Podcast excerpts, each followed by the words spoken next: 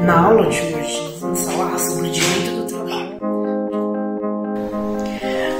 Mas o que é o direito do trabalho? O direito do trabalho é um ramo autônomo do direito que vai ter por objetivo tratar das normas, dos regulamentos, das regras de maneira geral que vinculam, que regulam as relações de trabalho. E nessas relações de trabalho, como nós já vimos anteriormente, nós temos duas partes: a parte da empresa e a parte do funcionário, certo? E o direito do trabalho vai se referir, portanto, como que vai se dar a priori né, essas relações. Primeiro vai ter cinco princípios que vão nortear, vão regulamentar essa relação de trabalho. Mas é interessante que a gente pare para pensar primeiro que a relação de trabalho ela requer uma prestação de um serviço por uma pessoa física a uma pessoa jurídica, certo? De um colaborador para uma empresa. A relação de emprego requer que esse serviço seja prestado por uma pessoa física. Obviamente, mediante uma contraprestação onerosa, ou seja, mediante o pagamento de um salário. A relação de emprego é, que a gente tem comentado aqui, ela vai requerer duas partes. Uma parte vai ser a empresa e outra parte o funcionário. O funcionário, por sua vez, vai prestar um serviço para a empresa e a empresa, por sua vez, vai pagar um salário a este colaborador. Isso significa uma contraprestação onerosa. Eu tenho um funcionário e uma empresa. A empresa vai pagar o funcionário e o funcionário vai pagar a empresa como se fosse uma troca, né? O funcionário paga, ele vai executar uma atividade, um serviço e por outro lado a empresa vai, é, vai pagar, na verdade, o que essa pessoa tem de direito, certo? Então isso é uma relação de trabalho. Tem duas partes, a empresa e o funcionário. E essas duas partes elas estão unidas de, com um contrato de trabalho. Elas estão amarradas, elas estão ligadas a partir de uma relação de trabalho, um contrato de trabalho. E para a gente entender um pouquinho mais sobre essas questões, nós vamos falar agora dos princípios que vão nortear essas relações de trabalho. Veja, o primeiro princípio é o princípio da proteção. Esse, esse princípio ele é orientador do direito do trabalho. Como ressaltado anteriormente, a relação formada entre o patrão e o trabalhador, né, a empresa e o funcionário, a gente sabe que historicamente ela é desigual, certo? Na medida em que ele está necessariamente subordinado àquele. A empresa está é, sempre, teoricamente, um, tem um peso maior, felizmente ou infelizmente, em, maior em relação ao colaborador. E essa relação, ela tende a ser desigual. Essa parte de, dessa relação entre empresa e colaborador, a gente tende aí que o colaborador é a parte mais frágil, mais fraca dessa relação, enquanto que a empresa, né, o empregador tem, tem aí um poder, tem aí mais munição em relação a essa pessoa física. Então é necessário que se crie algumas legislações, algumas normas, algumas regras para que se mantenha essa igualdade aí nessa relação. Então a primeira coisa que a gente vai verificar aqui é o primeiro princípio, proteção. Esse princípio da proteção, ele vai sanar, ele vai tentar sanar, na verdade, a desigualdade que existe entre essas partes, a fim de garantir é, benefícios para esses trabalhadores, que é a parte mais hipossuficiente ou a parte um pouco mais fraca dessa relação. Portanto, a proteção ela vai cuidar dessa de garantir que essa parte, né, a parte mais frágil, mais hipossuficiente dessa relação de trabalho, ela seja equiparada e esteja aí com um certo nível de igualdade, tenha os seus direitos atendidos pela empresa, que é a parte teoricamente mais forte dessa relação de trabalho. O segundo princípio é o princípio da continuidade da relação de emprego. Isso significa que os contratos de trabalho eles devem ser celebrados em regra por prazo indeterminado. A gente vai ver isso posteriormente que existem alguns tipos de contrato de trabalho. Basicamente nós temos dois, basicamente o contrato por tempo determinado, ou seja, tem dia para começar e dia para acabar. E nós temos também outro tipo de contrato que é o indeterminado. Como o próprio nome diz, ele tem um dia para começar e não tem dia para acabar. Ele é indeterminado, não há uma data específica para ele ser finalizado, para ele ser concluído. Certo? Via de regra, qual que é o segundo princípio da, da, do direito do trabalho? É que a gente consiga garantir que esse contrato de trabalho ele vai perdurar por tempo indeterminado. É claro que existem algumas demandas da sociedade, algumas demandas de alguns cargos, enfim, que vão necessitar que haja pelo menos um contrato determinado. Há cargos, por exemplo, em empresas que não requerem que a gente tenha um profissional por tempo indeterminado certo? Isso vai muito da estratégia do negócio. Mas o que é garantido por lei é que o colaborador que entre, ele tem o direito, pelo menos, de ter o contrato por tempo indeterminado. Os contratos por termo, ou seja, com prazo determinado, são a exceção né, dessa relação e, portanto, somente podem ser celebrados em casos específicos, como eu havia aqui eu acabei de falar, em casos específicos da CLT. Caso contrário, eles devem ser celebrados, ou seja, construídos, definidos de ordem indeterminada. Certo? O terceiro princípio é o princípio da primazia da realidade.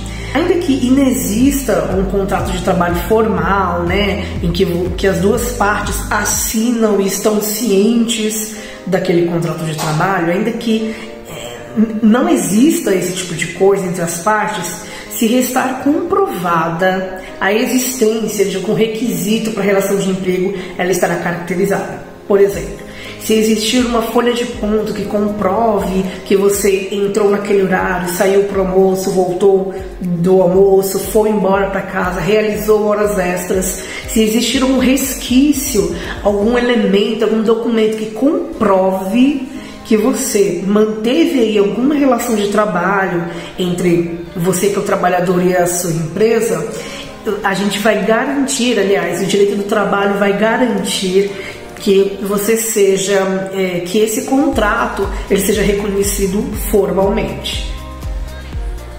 O reconhecimento da relação de emprego, por sua vez, vai implicar na necessidade de assinatura na carteira de trabalho e do pagamento de todas as verbas salariais, né? Salário, hora extra, décimo terceiro, DSR, enfim.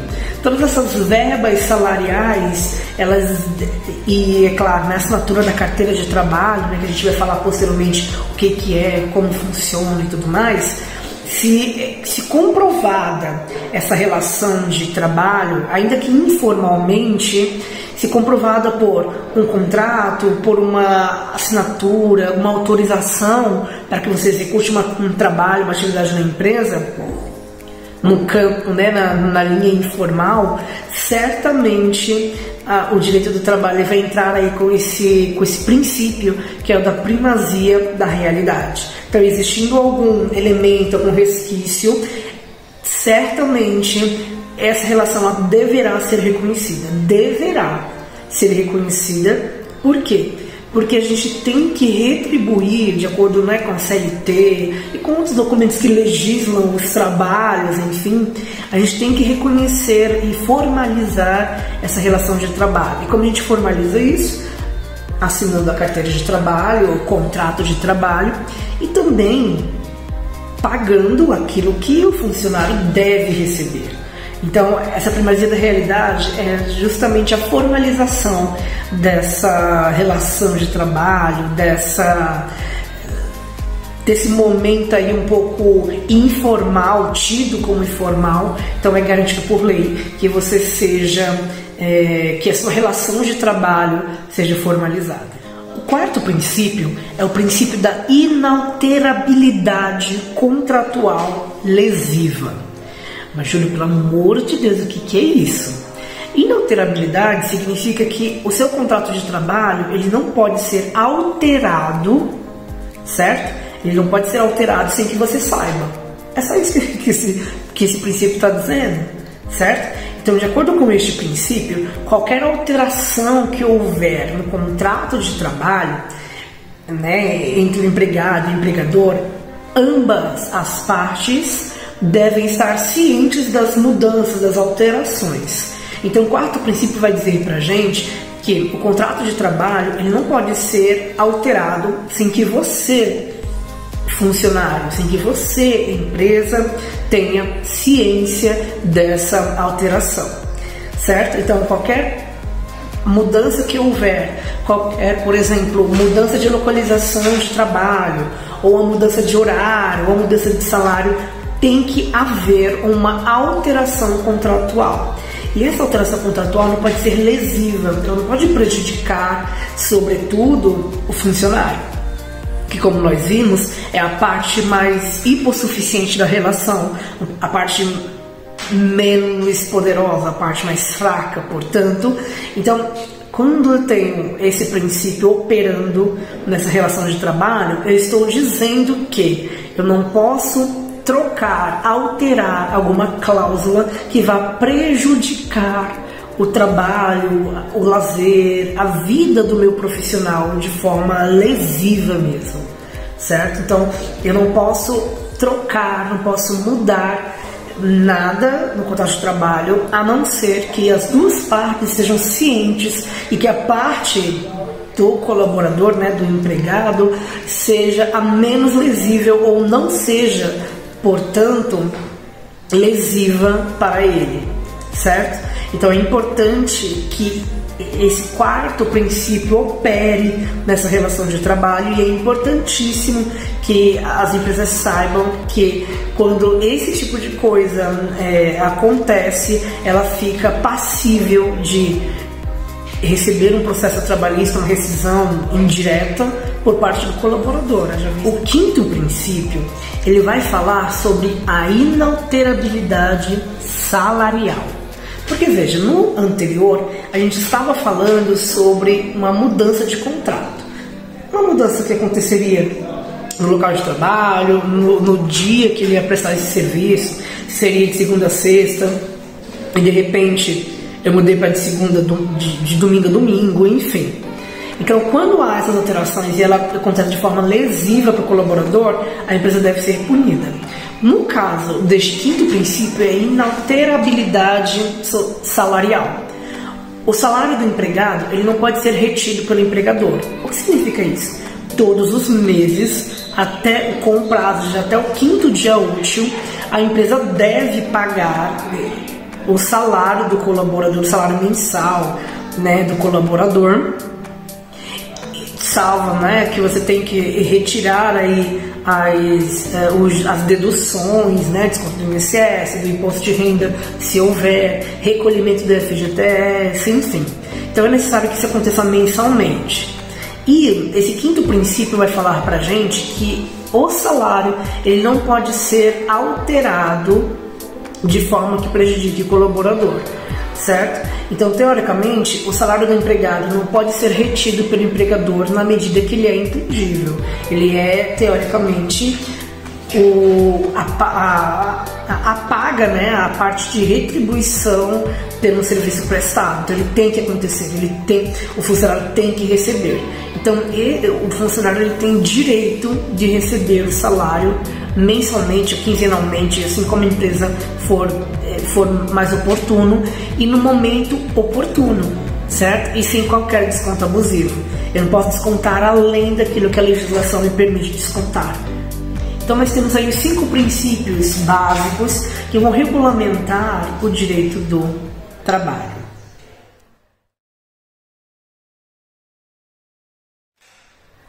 Bom, a respeito da atividade, é algo simples, teoricamente. Então, vocês receberam aí um estudo de caso. Neste estudo de caso, há relatos, há falas que vão defender a postura do Santander, o Banco Santander, diante aí de um processo que aconteceu, sobretudo, sobretudo, mas não somente, sobretudo de assédio moral. Recordo que nós falamos desse tema anteriormente. Muito bem. Imagine que nós estamos em um tribunal. Neste tribunal, nós temos duas partes. A parte que acusa o Santander, portanto, é aquela parte que vai argumentar contra o Santander, que vai usar os argumentos que tem aí no estudo de caso ou outros para acusar a postura do Santander diante dos casos ali listados. Por outro lado, nós temos aí a parte que defende a postura, as atitudes, decisões tomadas pelo Santander. A nossa tarefa vai ser muito simples. Você vai construir, desenvolver 10 argumentos que acusem a postura do Santander diante daquela situação que está presente no estudo de caso. Você pode basear no, no, nos próprios 10 argumentos, nos argumentos que tem no estudo de caso, ou criar 10 argumentos desfavoráveis, ou seja, contrários, que acusem a decisão, a postura do Santander. Feito essa parte dos argumentos contrários e desfavoráveis ao Santander, você agora vai elencar, procurar do próprio texto, caso você queira, 10 argumentos que defendam a atitude, a postura e as decisões tomadas pelo Santander diante das acusações. Então nós temos aí um cenário um pouquinho caótico no estudo de caso, caso você ainda não tenha lido. E a ideia é que você procure, elenque, crie 10 argumentos que acusem o Santander e 10 argumentos que defendam o Santander. A resposta, né, a construção dessa atividade, ela vai ser a partir de formulários Google. Então vai estar disponível para você lá para você responder os 10 argumentos desfavoráveis e os 10 argumentos favoráveis que defendam as decisões do Santander. É uma tarefa não muito difícil, levando em consideração que você poderá, se quiser, criar ou ir além daquilo que está no estudo de caso. Então, convido agora que você leia o estudo de caso, construa essas respostas, esses argumentos e fiquem atentos, porque esse tipo de exercício ele vai nos direcionar, tem o objetivo, portanto, de trabalhar a nossa persuasão, a nossa argumentação. Então, sejam favoráveis ou desfavoráveis, os argumentos têm que ser convincentes, certo? E ficamos por aqui. Na próxima aula, nós veremos um tema muito importante da área de recursos humanos que diz respeito das nossas habilidades pessoais e profissionais. Grande abraço!